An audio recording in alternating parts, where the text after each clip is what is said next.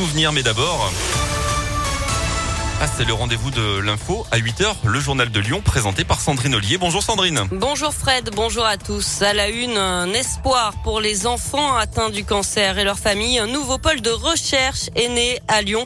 Son nom prospecte. Il va réunir une centaine de scientifiques, des pédiatres, des épidémiologistes, des biologistes, des ingénieurs qui vont mettre en commun leurs travaux et créer des passerelles entre la recherche fondamentale, celle en labo sur des cellules, et la recherche clinique, celle qui teste les médicaments et les protocoles sur les patients dans un seul et même but que nous explique euh, Pierre Leblon, euh, pédiatre oncologue à l'IOP.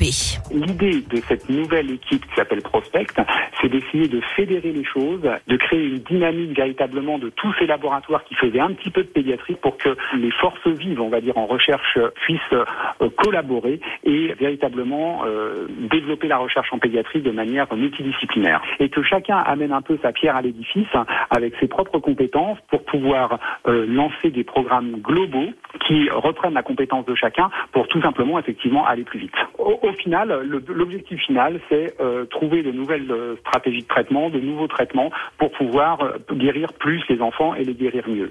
2200 nouveaux cas de cancer sont détectés chaque année en France chez des enfants et des jeunes adultes. Ces chercheurs vont travailler en priorité sur les trois types de cancers les plus fréquents chez les enfants, les leucémies, les tumeurs cérébrales et les sarcomes. Les premiers résultats peuvent être espérés d'ici deux à trois ans. L'actualité, c'est aussi les règles du pass vaccinal qui changent aujourd'hui. Pour le conserver, il faut désormais avoir eu sa dose de rappel dans les quatre mois après la dernière injection, sauf si bien sûr on a eu le Covid depuis.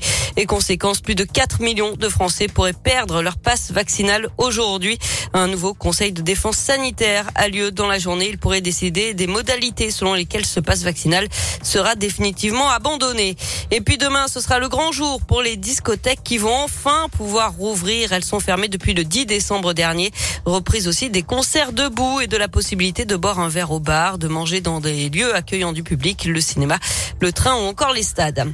Deux frères euh, lyonnais condamnés à 6 et 9 ans de prison. Ils étaient accusés d'une tentative de braquage dans un bureau de change de Genève en Suisse en 2019. La femme qui les accompagnait a écopé de 3 ans dans 18 mois avec sursis d'après le progrès. Et puis un ouvrier lyonnais a reçu un bloc de béton de 100 kilos sur la tête. L'accident s'est produit sur un chantier à Pont-Évêque, près de Vienne. Selon le Dauphiné libéré, la victime, âgée de 48 ans, a été transportée à l'hôpital, mais ses jours ne seraient pas en danger.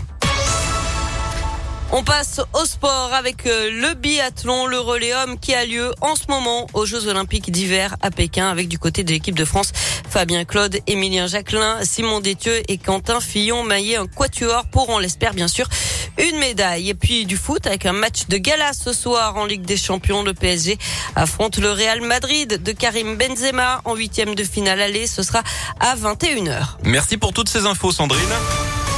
L'actu reviendra, ce sera tout